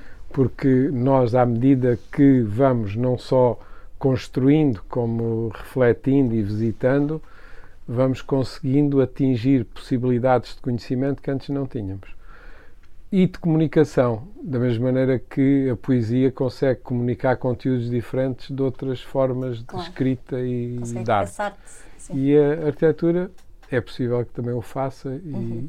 e, e, eu acredito nisso.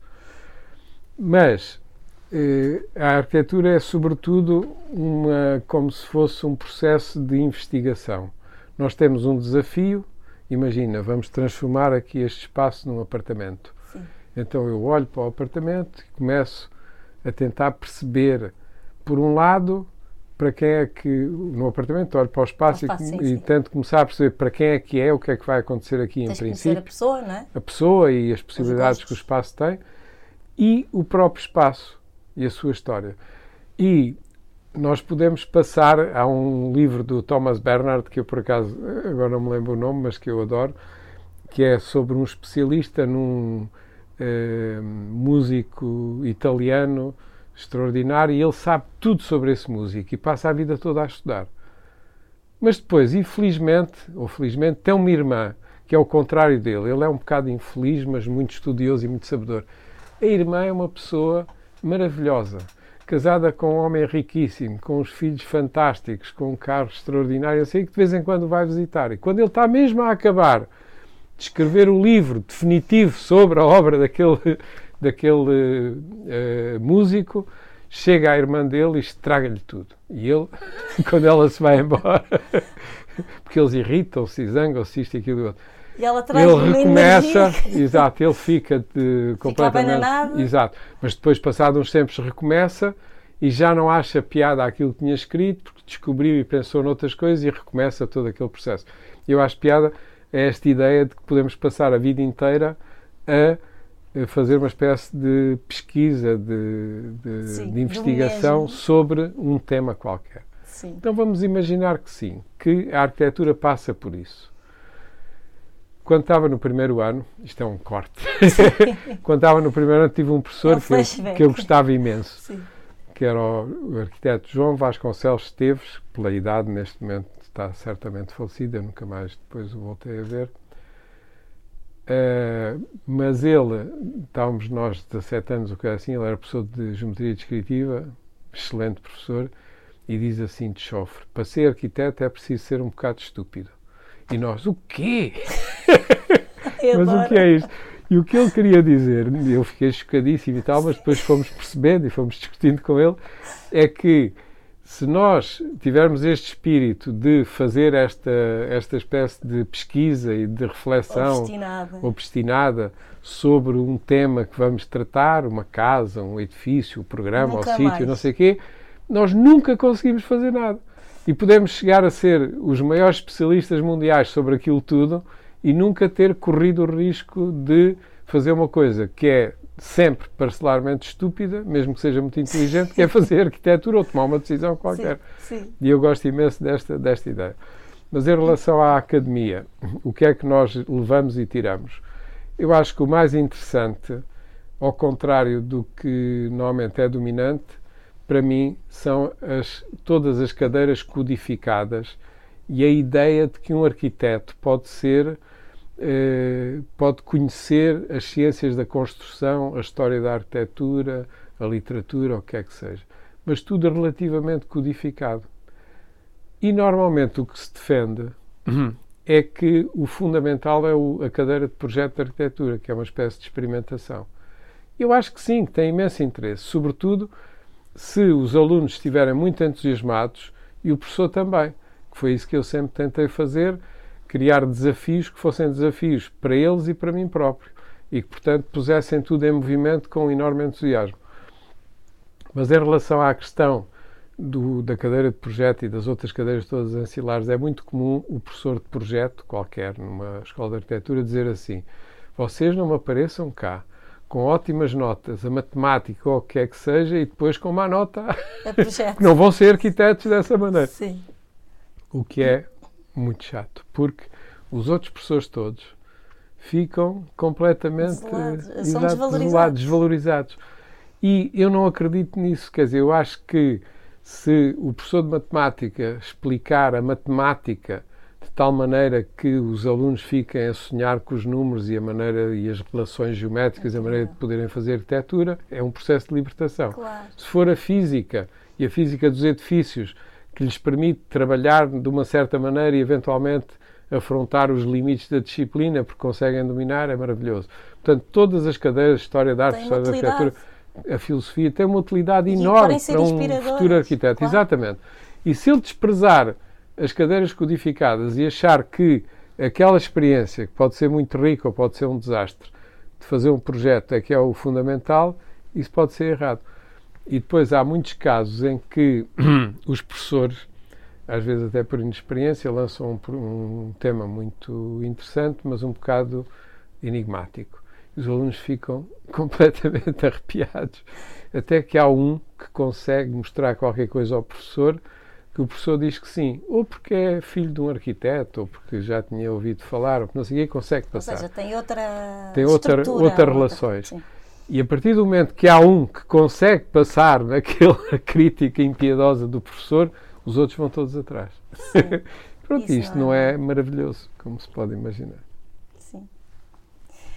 Olha, para acabar. Isto é uma crítica Sim. ao ensino da arquitetura. É um... Mas o que é que tu levas de, para o teu ateliê? O que é que tu levas de volta?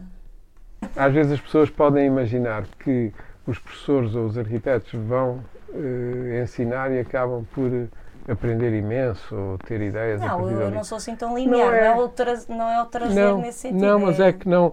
Quer dizer, o que acontece é a relação entre um grupo de alunos e um professor que pode ser de entusiasmo à volta de um tema e portanto Sim. isso é maravilhoso. Sim. E, é e eu como comecei, exato, comecei a dar aulas com 24 anos, se não fosse isso, também não tinha muita coisa para ensinar. Lembro uma vez que veio a Lisboa o Peter Eisenman e que disse: Ah, nós gostamos de ensinar, é precisamente naquele momento em que não sabemos nada, a partir dos 24 anos, e é um bocado de verdade.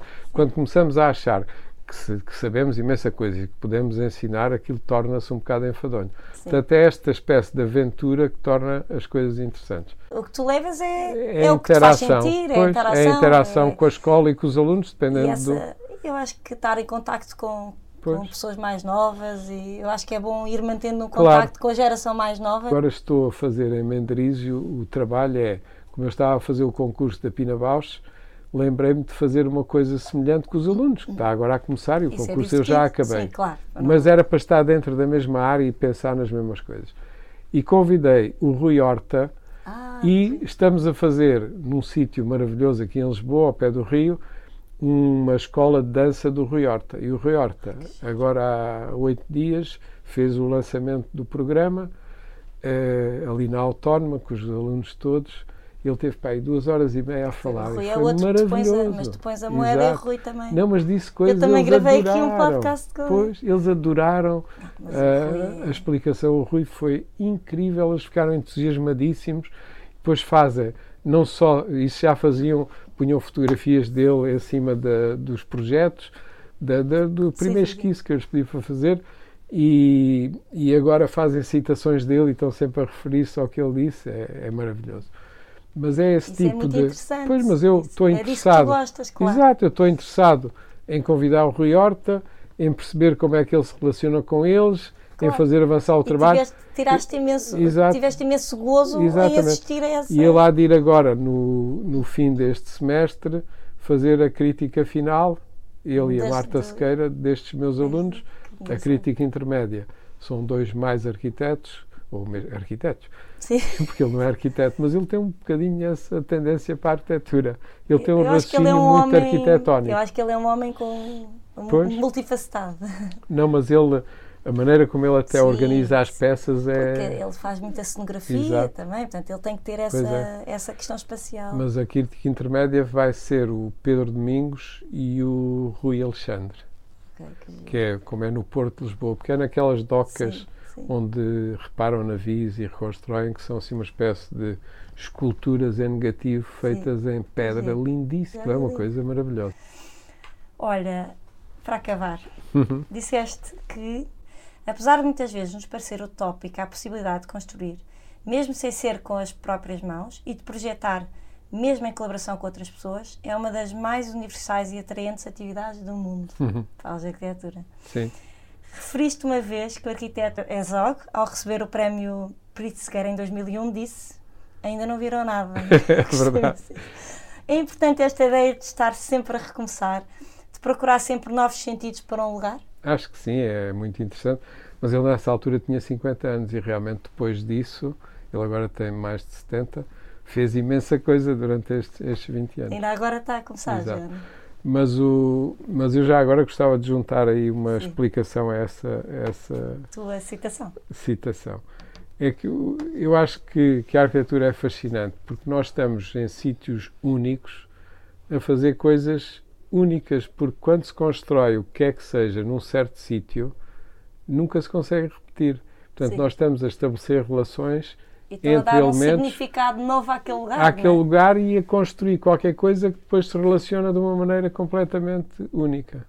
Obrigada, uh, João Luís. Foi ótimo ter-te aqui. Foi uma longa conversa, mas boa. É verdade. Espero que as pessoas gostem, como eu gostei. E e continuaremos a cruzar-nos com certeza. Muito bem. Obrigada. Muito obrigado.